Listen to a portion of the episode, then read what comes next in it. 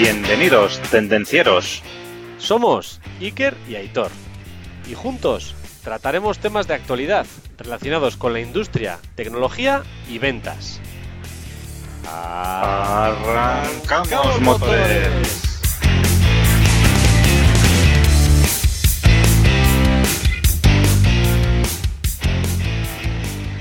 Buenos días, buenas tardes, buenas noches, buenas madrugadas, Aitor. Hola Iker, hola tendencieros, bienvenidos un día más. ¿Qué tal va todo, Aitor? Aquí estamos aprendiendo y tratando de mejorar día a día. Sí, así me gusta, así me gusta. Y encima con calorcito todo va mucho mejor. Así es, así es. Bien, bien. Cuéntanos. Aitor, me gustaría antes de empezar, me gustaría dedicar el programa a todas esas personas que, independientemente del tema que les des, tienen ese arte natural, ese, ese don, que sobre todo pues, ocurre en el sur de la península, que da exactamente lo que les digas, que empiezan a hablar y sin ningún tipo de guion dan un speech, una charla, pero espectacular y todo el mundo con la boca abierta escuchándoles. Me gustaría dedicarles a todos ellos el programa. Así es, dedicados a todos ellos que son unos cuentacuentos fenomenales. en el buen sentido, no en el malo, en el buen sentido. Más te vale, sentido. más te vale. La semana pasada, Iker, hablábamos del embudo de ventas, ¿eh? y, solo por recordar, ¿eh? el embudo teníamos cinco fases, las cuatro de AIDA, atracción en la parte de arriba, generar interés, íbamos bajando, se nos iban cayendo contactos, pero íbamos estrechando ahí, le generábamos deseo y finalmente llegábamos a la acción, al cierre de ventas, ¿vale? Pero aún nos quedaba uno que era la fidelización del cliente, ¿vale? Entonces, bueno, Iker, habíamos puesto un reto ahí. ¿Cómo tienes el embudo de ventas, Iker? ¿Sigues tus procesos? Pues he de decir, Aitor, que debo trabajar más este punto. Tenemos un embudo de, de ventas, seguimos el proceso, pero no he hecho el reto de la semana pasada. Lo que sí he hecho es darme cuenta de que no he sido capaz de hacerlo y lo he agendado ya en la agenda y tengo un hueco disponible para la semana que viene para realizar este trabajo, con lo cual ya no se me va a pasar. Que tío, Iker, eres un tío productivo al 100%, ¿eh? Voy siguiendo los pasos, no siempre se pueden cumplir todos los objetivos, pero hay que estar preparado sí, sí. para ello. Bueno, bueno, y otra cosa muy interesante de que para los que nos escuchan, para los tendencieros y para nosotros mismos es que cada vez que sacamos un podcast nuevo, oye, nos damos cuenta de las carencias que tenemos, ¿eh? Y de las cosas que podemos mejorar, incluso hasta de las que hacemos bien nos damos cuenta a veces, ¿eh? De esas que hacíamos bien sin querer y sin saber cómo, pero sí. Bueno, bueno, bueno, y sin más, Iker, pues oye, Arrancamos motores. Sí, señor, hoy hemos dado una pequeña pista de lo que vamos a hablar. Y vamos a hablar de presentaciones efectivas, ¿verdad, Hitor? Así es, hoy hablaremos de cómo hacer presentaciones efectivas, presentaciones épicas, de esas que marcan historia, profesionales. ¿eh? Y como decimos, decíamos en el podcast anterior, vamos a venderlo todo con estas presentaciones. Así me gusta. Está claro que al final presentaciones nos toca hacer a todos. Las hemos hecho ya y las tendremos que hacer en el futuro. Arrancamos por cuando nos hacían salir en el colegio allí al estrao que se llamaba delante de todos a dar una pequeña charleta que ibas cagao perdido. O todavía me acuerdo en la uni cuando esos grupos de 5 o 6 personas en los cuales pues había algunas veces en las que no hacías absolutamente nada y te tocaba presentar tu parte sin saber realmente lo que habías hecho porque ese pues bueno, ese trabajo no te había tocado hacer a ti, a ti te había tocado hacer otro y bueno, pues eso, presentabas entre todos. Compañeros de trabajo, a tu jefe, al final en una entrevista, para vender, para presentar ideas a tus hijos de por qué tienen que, no sé, estudiar en lugar de ir a jugar al parque o por qué deben leer en lugar de jugar a la consola. A tu pareja de por qué no la regalaba, a tus padres, a tus amigos, al final, bueno, son infinidad de situaciones en las que nos podemos tener una ocasión para dar un speech, una presentación, una cena de Navidad. Entonces, Iker, Iker, antes de seguir, antes de seguir, que es que me he acordado yo que mi hijo tiene que hacer una presentación de un minuto la semana que viene. ¿has visto? ¿eh? Entonces, a él y a todos los de su clase les dedicamos este programa para que van a aprender mucho. Sí, señora, aplícate el cuento, Aitor, ya sabes, dale consejos a tu hijo. Sí, le voy a poner el podcast, luego luego le pongo el podcast. Muy bien, muy bien. Pues ya veis, o sea, hay muchísimas situaciones en las que se puede hacer esto. Entonces, ¿qué tienes que hacer para hacer una presentación buena y eficaz? Pues quédate hasta el final, Escucha el podcast al final, que no sabes cómo encontrar el podcast. Sí que lo sabes porque lo estás escuchando, ¿verdad? Pero que no sabes dónde más puedes encontrarlo, que no sabes dónde decírselo a tus amigos. Pues en tendencierosindustriales.com encuentras todo, pero también estamos en Instagram, también estamos en YouTube, también estamos en LinkedIn, en cualquier plataforma de podcasting. En todas las plataformas, ¿eh? ya sabéis, ¿eh? darle al like, compartir, ¿eh? solo es nada, compartir, pan. La bailarina también podéis poner esta semana, ¿eh? El bailarina o el bailarín, lo que queráis, ¿eh? Eso era el reto de la semana pasada, pero esta semana también lo podéis poner. Ya sabéis que suscribirse es gratis, ¿eh? O sea que os esperamos, ¿eh? Pero bueno, vamos ya, Iker, con el tema, ¿eh? Y como siempre, la mejor manera de que los planes salgan bien es con una buena preparación, ¿eh? Como decía Aníbal, Aníbal Smith del equipo A, me gusta que los planes salgan bien, pero para eso hay que prepararlos. Entonces, la primera parte, preparación de la presentación, ¿vale? Entonces, lo primero de todo, cuando hacemos las presentaciones o cuando hacemos la preparación, nos tenemos que preguntar una serie de cuestiones, ¿vale? La primera de todas y la, bueno, por la que tenemos que empezar es cuál es la motivación, cuál es el objetivo que tenemos con esta presentación, ¿vale? Aprobar la asignatura, hacer un cierre de ventas, presentar el nuevo producto, no sé qué, eh, convencer de que este lugar de vacaciones es el mejor del mundo. Bueno, ¿cuál es la motivación y el objetivo? Eh? No es lo mismo presentar lo que hemos dicho, pues una presentación en el colegio de un minuto o una presentación de ventas de 15, un speech que te vas a pegar ante una audiencia de 200 personas, etcétera, ¿vale? Y teniendo esto claro, pues la siguiente pregunta es ¿cuál es el mensaje central que queremos transmitir, ¿vale? La respuesta nos enfoca para responder a estas preguntas, lo podemos hacer de otra manera, ¿vale? Esta pregunta, ¿vale? ¿Cuál es el mensaje central? O si tu audiencia, las personas a las que te vas a dirigir, solo fueran capaces de recordar una única idea, ¿cuál sería esa idea? ¿Vale? ¿Y esto por qué? Porque hoy en día ya sabéis que todos estamos continuamente recibiendo impactos, e información por todos los lados, 200.000 correos, 200.000 anuncios, eh, gente hablándonos por aquí, el chat por allá, las redes sociales. Entonces lo que tenemos que hacer es centrarnos, ¿vale? Y decir y decidir cuál es ese mensaje clave, cuál es esa idea evidente que debe representar la esencia de lo que queremos decir, ¿vale? Y a partir de tener esa idea, realizaremos la presentación, ¿vale? Girando alrededor de ella. Creo, Editor, que ese es el punto más importante del día de hoy. O sea, ¿cuál es el mensaje? Si tienes que quedarte con un solo mensaje, ¿cuál es ese mensaje? Tener claro que el público es mononeuronal. Solo tiene una neurona. Una neurona, un mensaje. ¿Cuál es ese mensaje? Tenlo claro. Bueno, una vez que tenemos claro ese mensaje y algunos más que queremos explicar, porque solo tenemos uno seremos muy cortos, tenemos que pensar, la pregunta es, ¿cuánto tiempo tenemos disponible? Pues el hijo de editor tiene un minuto, pues está claro, tiene un minuto. ¿Nosotros cuánto tiempo tenemos?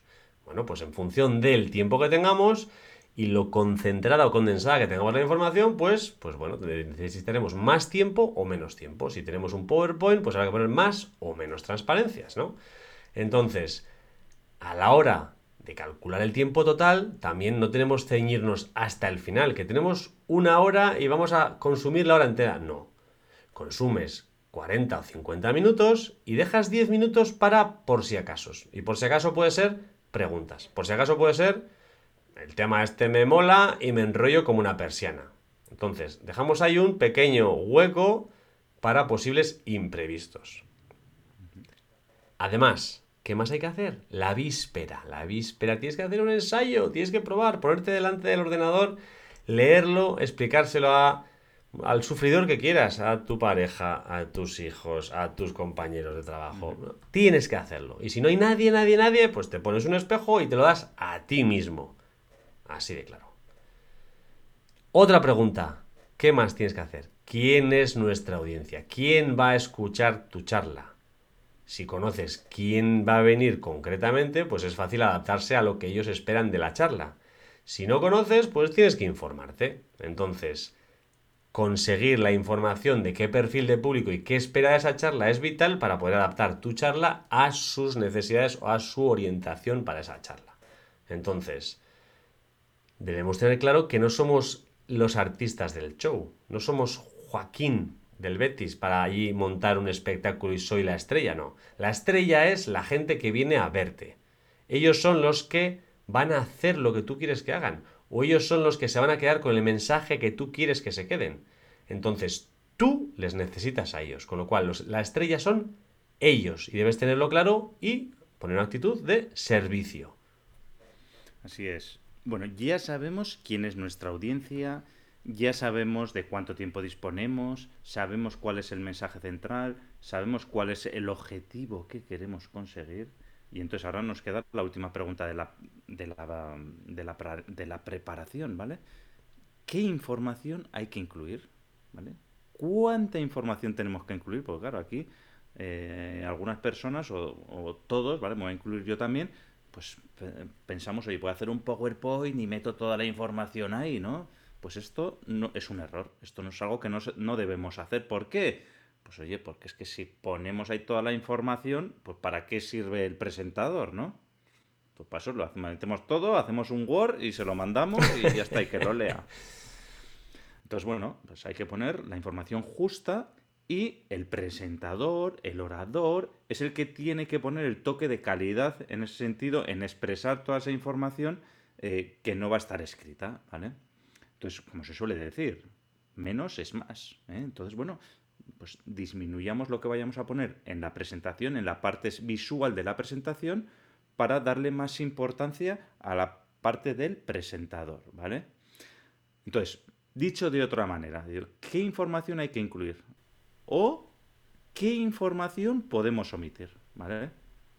Hay que recordar que cuando hacemos una presentación nos vamos a soportar, vamos a tener un soporte de una, de una ayuda visual, ¿no? De un PowerPoint o de un vídeo, de lo que sea, ¿no?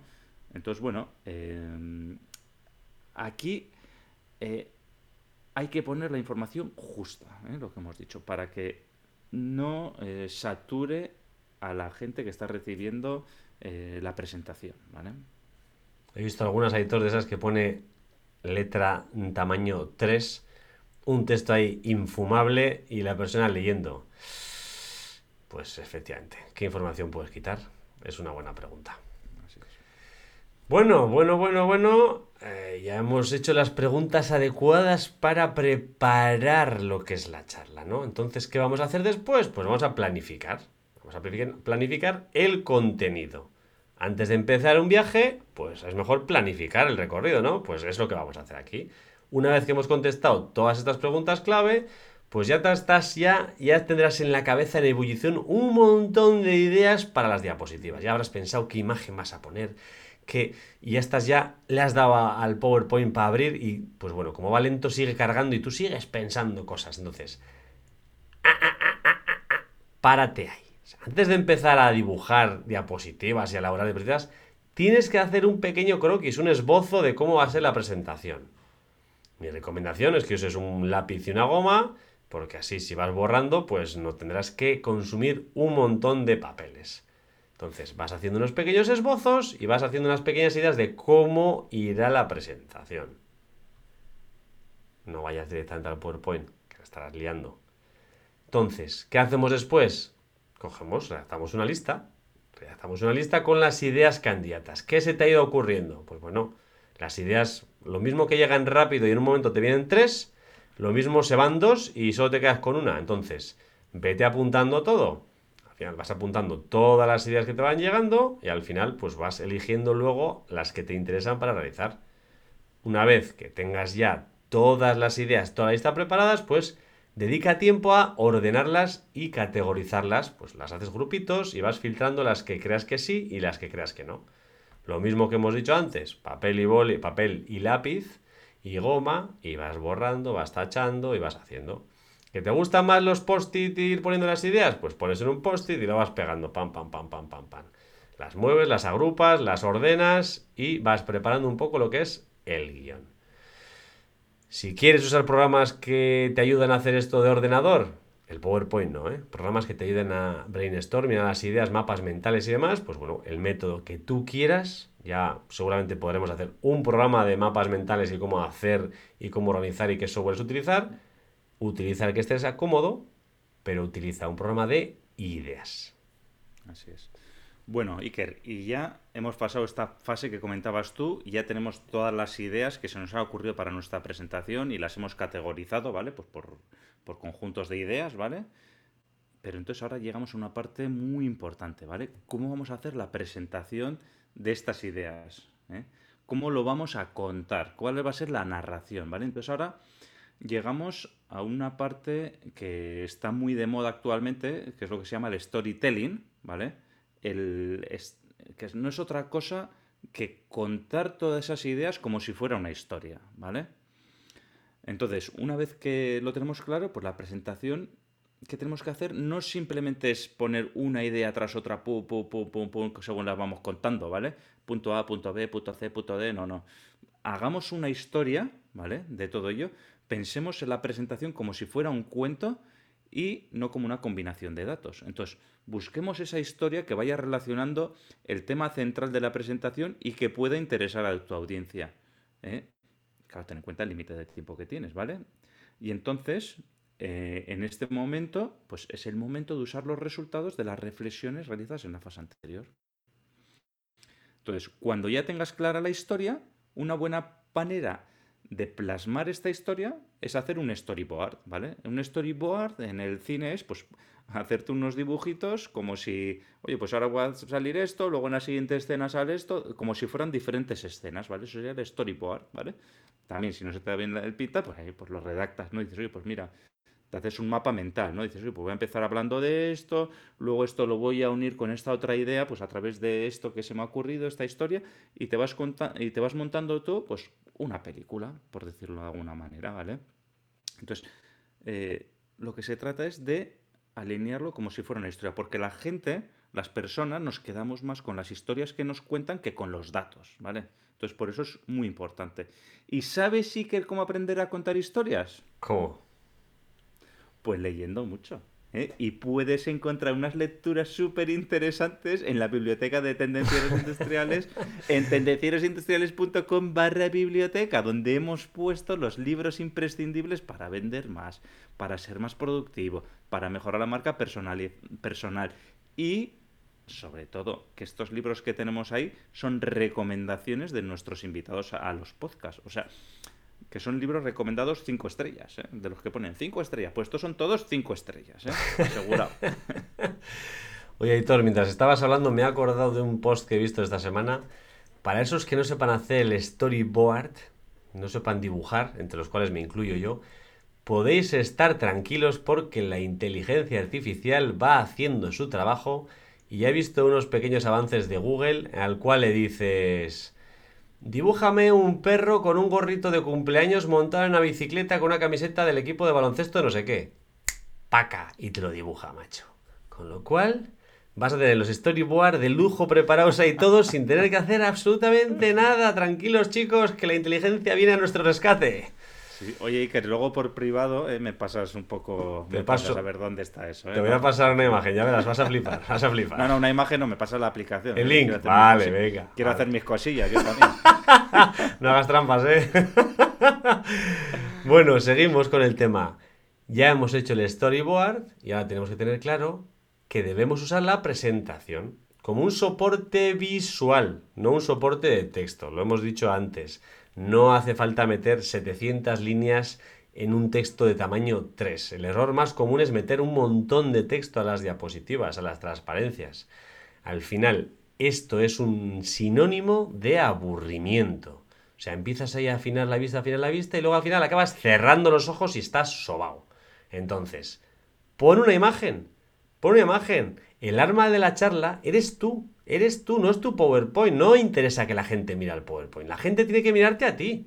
Entonces, la presentación está destinada a la audiencia. Y entonces, ¿qué hace la presentación? Pues hace un pequeño impacto. Muestras una imagen.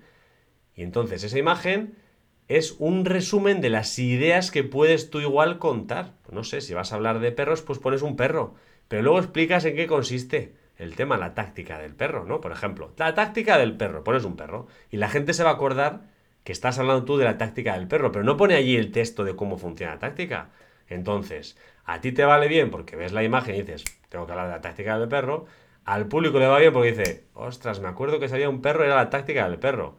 Pero ya está, no pongas ni un texto, no expliques ahí, la táctica del perro consiste en... No, imagen.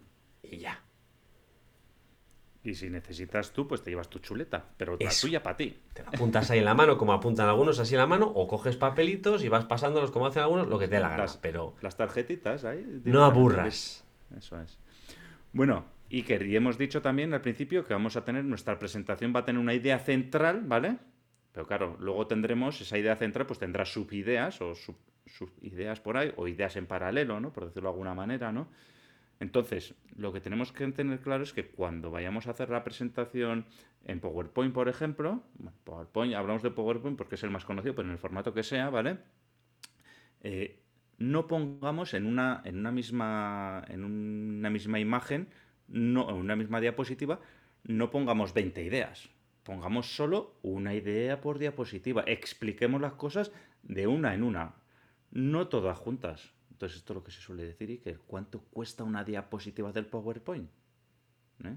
Pues en vez de poner dos diapositivas, pones 10, pues no pasa nada. Pones 10 diapositivas, las vas pasando y la gente, cada una con su imagen o cada una con su pequeño texto, em, con su pequeño texto, con su idea principal y lo va a retener mucho mejor que poner todos, hay una lista de 20 cosas en una diapositiva. Eh, y también una de las cosas que si por lo que sea tienes que meter varias cosas en una misma diapositiva, oye, siempre puedes hacer, utilizar estas herramientas de transiciones o no sé cómo se llama exactamente, ¿no? Que te van apareciendo una a una, una tras otra, pum, pum, pum, pum, pum, de manera que, bueno, vas, tú vas manejando, vas gestionando el tiempo, ahora me aparece la primera, ahora la segunda, ahora la tercera, para retener la atención a los puntos que tú quieres, porque también si presentas todos los puntos a la vez y estás hablando del primero, igual hay alguno pues que ya se ha leído todos y lo que decíamos antes, y se está aburriendo, ¿no? Porque ya se ha leído todos los puntos, ¿no? Y, y ya no te, deja de prestar atención. Sí, señor. Ya está, ¿no? Está más o menos claro. Bueno, pues ahora necesitas meter texto. ¿Por narices tienes que meter texto? Vale. No, no es imposible. Puedes meter texto, pero tienes que elegir bien el tipo de texto y el tamaño de la fuente. Entonces, los textos tienen que estar leídos desde el último mm, cegato del final de la fila. Entonces, el tamaño de la letra debe ser acorde a una persona que esté sentada al final y que no tenga una visión nocturna de pájaro. Entonces, tamaños grandes para que se puedan leer el fondo. Al final, hay que encontrar un equilibrio entre ori- originalidad y eficiencia. Cuando elijas la fuente, no elijas la típica de todo el mundo que va a aburrir, pero tampoco te pases ahí de estrambótico. Entonces, elige una fuente que sea sencilla de leer. Hay infinidad de estudios que van recomendando. Te daremos un par de ellas. Por ejemplo, la Gill Sans y la Souvenir LT creemos que son especialmente adecuadas para este tipo de presentaciones, para el texto. Sin embargo, si tienes que hacer un titular, la táctica del perro, pues en tamaños grandes de fuente, pues yo creo que lo mejor es utilizar la sans serif al final. Así es. Y luego, como ha dicho, como has dicho antes, Iker, pues oye, utilicemos imágenes para ilustrar las diapositivas. ¿eh? Una imagen vale más que mil palabras. ¿eh? Entonces aprovechalo para conseguir un mayor impacto de tu audiencia. Tú pones ahí la imagen del perrito, lo que ha dicho Iker, y la gente ya, ya se queda que es, un- perrito y que tú vas a hablar pues de la táctica del perrito. ¿eh? Eh, bueno, en- a la hora de poner imágenes, pues bueno, puedes dar rienda suelta a tu creatividad, ¿eh? con el criterio de imágenes que tenga concordancia con lo que se expone.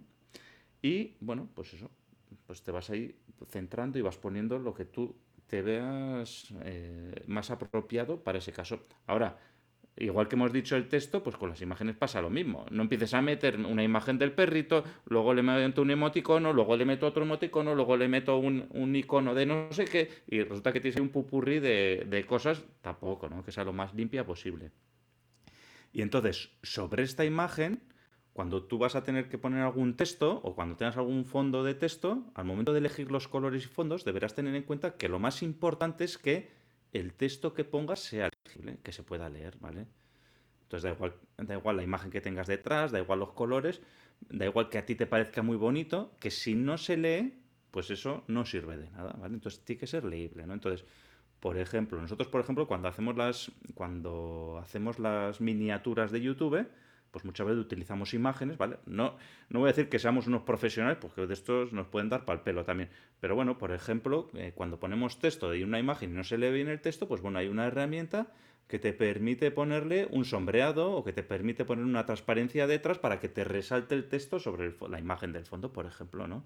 Y entonces esto pues te permite que se lea bien el texto independientemente de la imagen que tengas fuera. Entonces, importante, pon imágenes, pon los colores que quieras, pero que se lea el texto. Muy bien, ya. y con esto ya hemos preparado la presentación, ya hemos preparado el PowerPoint. Ya está, ya está. Hemos hecho las preguntas, hemos planificado, hemos preparado el PowerPoint. ¿Y qué llega ahora? La presentación. ¡Qué nervios! Bueno, en el podcast 55 os dimos unas pequeñas técnicas para hablar en público sin miedo. Tranquilos, os vais a poner nerviosos. Sí o sí, es parte de la gracia de hacer presentaciones, esas mariposillas ahí en el estómago, ¿no? Pues eso, al principio es nervios y luego es gusto. Entonces, aunque lleves muchas, aunque lleves muchas presentaciones, te vas a seguir poniendo nervioso igual. Efectivamente, y es parte de la gracia, creo yo, vamos. Entonces, ya estás con los nervios. Bueno, pues no te pongas más nervioso, entonces lo primero que tienes que hacer es llegar puntual a la presentación. Si quieres que todo llegue bien, llega puntual, porque si no, siempre va a haber imprevistos. Si llegas cinco minutos antes de la hora, tranquilo que el micro no funciona, que no están preparadas las sillas, que no hay enchufe, que no. Llega temprano, llega con tiempo suficiente para que puedas ver la sala como está, para que puedas ver los medios estén bien preparados, que el PowerPoint que tienes el cable HDMI para enchufar, que todo está conectado, que todo va bien, que el mando tiene pilas. Bueno, entonces, llega con tiempo, estate tranquilo y además así la gente, las personas, verán que eres un profesional, que has llegado con tiempo suficiente, que no hay nada de improvisación, que está todo preparado, que eres un auténtico profesional. Está todo al dedillo. Entonces, así es. llega pronto la presentación y si te sobra tiempo, pues puedes tranquilamente suscribirte a la newsletter de Tendencias Industriales. Vas allí y llegas, oye, que me han sobrado cinco minutillos. Venga, te vas suscribiendo, te suscribes y estarás al día de nuevos episodios. ¿Que te sobra mucho tiempo? Pues puedes ver nuevos episodios y nuevos posts que vamos publicando semanalmente.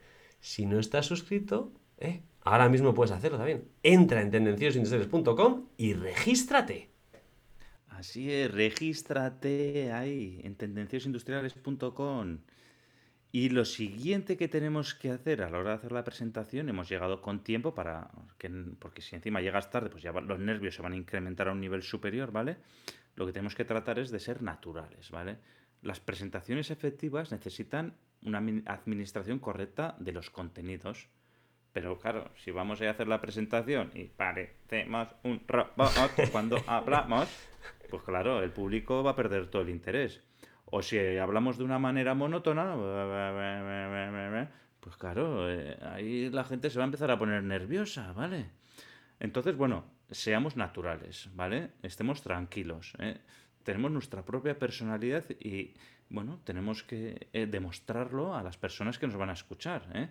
Puedes buscar, además, ejemplos, anécdotas, bueno, pues cosas para romper el hielo cuando arrancas la demostración, cuando arrancas la presentación, para no aburrir a los receptores, a, los, a la audiencia, etcétera, ¿vale? Entonces es importante mostrarse natural.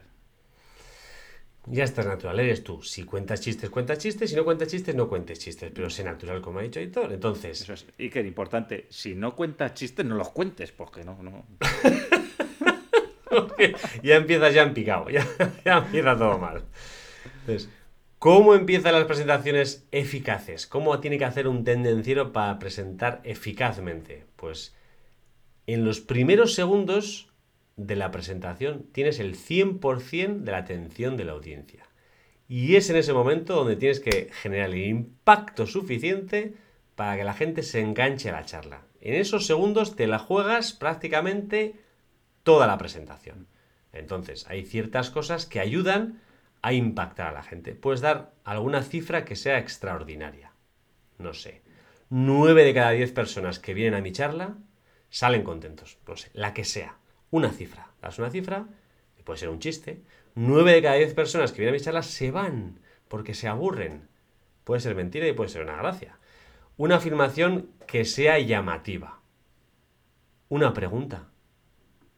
una cita textual, una, no sé, un poema, un algo, una frase hecha.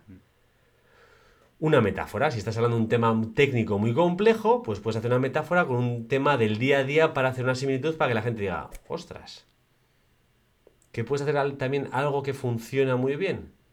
Nombrar algo que esté dentro de la conclusión de la charla, para que luego cuando hiles con la conclusión, hiles el inicio de la charla. Entonces das una pequeña pincelada de cómo va a acabar la charla para luego acabar de rematarla. Bueno, hay mil técnicas, pero son los primeros segundos donde te juegas media charla. Este punto Iker, yo te diría que es de los que menos acostumbrados estamos a hacer y de los más importantes. ¿eh? Y si ves alguna charla de gente que se dedica a hacer charlas profesionales, ahí te pueden dar muchas ideas de cómo arrancar. ¿eh? dar ese dato curioso, ¿no? De esa afirmación llamativa, ¿no? El, clickbait que suelen llamar también, ¿no? En, el asunto, ¿no? El, generar ese interés, el despertar ese entusiasmo, ¿no? Para que te sigan escuchando atentamente el resto de la, de la presentación. Bueno, y la siguiente cosa que tenemos que hacer cuando estamos haciendo nuestra presentación es variar el tono de la voz, ¿vale? Lo que hemos dicho antes, ¿no? Pues no podemos tener un, encefalograma plano de nuestra conversación porque es que si no se nos van a aburrir, ¿no? Entonces vamos a tener que ir cambiando nuestro tono de voz. A veces pues vamos a tener que subirlo, otras veces vamos a tener que bajarlo. Esto es como cuando hacía el profesor que se empezaba a subir el volumen de la, de la, de la, de la clase y todo el mundo gritando y entonces el profesor se callaba y hablaba, empezaba a hablar bajito y de repente, claro, la gente se quedaba mirando para y dice, ¿qué ha pasado? Y todos se callaban, ¿no? Y, prestaban atención al profesor, ¿no? Entonces, bueno, hay que hacer este tipo de cambios también, ¿no? En nuestra presentación, ¿no? Pues ahora estoy más efusivo, ahora estoy medio y ahora estoy bajo y ahora vuelvo, bueno, pues un poco depende de la idea que quiero transmitir o del lugar en el que, en el que estoy, pues voy variando ese tono de voz. Difícil pero importante, Aitor, eso de jugar con los tonos de voz. Hay que practicarlo, sí señor. Y para poder subir y bajar los tonos de voz, pues lo que tienes que hacer es no leer. No tienes que estar leyendo continuamente, porque si estás leyendo continuamente, pues tendrás voz de leer. Entonces, si además aburres a la gente con el mismo tono de voz, estás perdiendo el contacto visual si vas leyendo el PowerPoint. Si vas mirando a ver qué he puesto, entonces Puedes utilizar lo que hemos dicho, material de apoyo para una cosa puntual o para explicar un gráfico. Oye, ¿veis aquí cómo funcionan estos gráficos, cómo van? Vale, sí. Pero no leas. Apóyate en ellos. ¿Leer? No. Bueno, siguiente punto sería evitar el contenido que sea muy denso, ¿vale? El contenido que sea muy complicado, que sea demasiado técnico. Piensa en tu audiencia, ¿vale? Igual hay ocasiones en que tu audiencia es súper técnica y tienes que dar unos detalles muy técnicos y tal, pero si no es tu audiencia en ese momento, evita estos conceptos complicados. Evita aburrir a la, audiencia con datos que no les aportan. ¿no?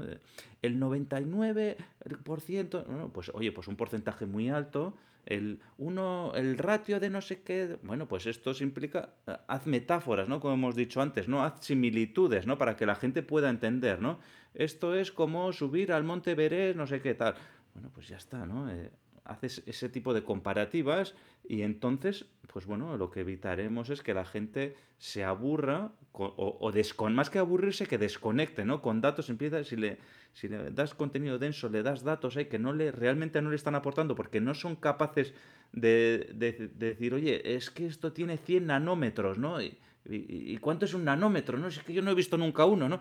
Pues, pues no, pues hombre, es una unidad muy pequeña, pues parecido a un virus de tal, ¿no? Pues ya está. Pues con eso ya la gente se hace la idea de que es como el tamaño de un virus, que tampoco ha visto uno, pero bueno, pues ya se hace una idea visual. Importante también. ¿Qué puedes hacer para enganchar a la gente? Pues cuenta experiencias reales. Al final, si quieres hacer una presentación eficaz, tienes que pensar que lo que estás contando ha ocurrido en algún momento o hay alguna historia que puede llamar la atención y que va a motivar al público. Pues en aquella ocasión os voy a explicar cuando fui a no sé qué sitio y apliqué la táctica del perro que os he comentado antes. Obtuve estos resultados y el tema salió así. Si puedes sacar fotos, si puedes poner un vídeo ya es la pera limonera. Si das nombres de personas que lo han usado o sitios, empresas, Cualquier dato que muestre veracidad de la historia, mucho mejor. Los famosos testimonios. Sí, señor.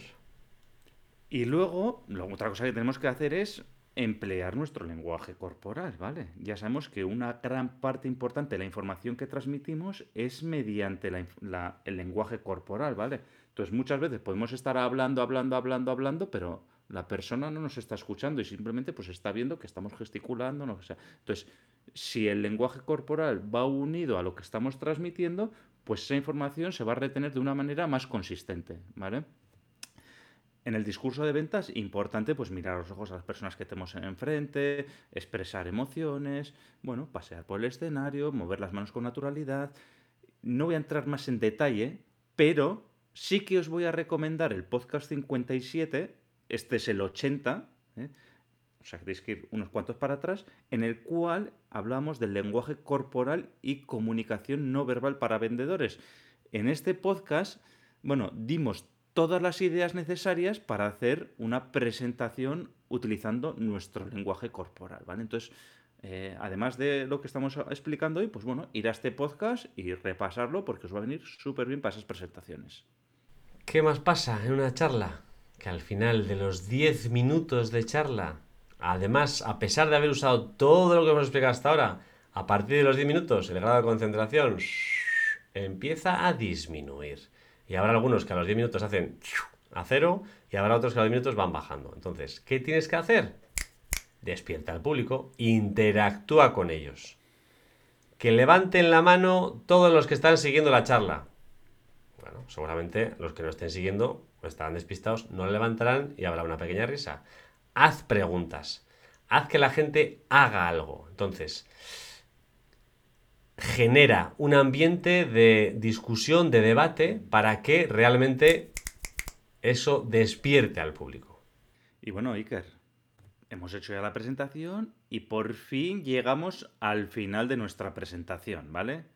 Este es el momento clave que debemos aprovechar para recordar el mensaje, el mensaje principal de nuestra charla. ¿eh? Entonces, cuando llegamos al final, pues resumimos lo más importante y recordamos a la audiencia cuál era el propósito para asegurarnos de que se ha cumplido. Entonces, recuerda eh, que cuando llegamos al final, la idea más importante es la que tenemos que remarcar, porque esa idea principal es la que se tiene que llevar nuestra audiencia. En cualquier caso, eh, un error muy común también cuando acabamos la presentación es, de repente, bueno, acabas y te callas, ¿no? Pues, bueno, pues entonces la gente ya se queda ahí y dice, no sé, ¿habrá acabado? ¿No habrá acabado?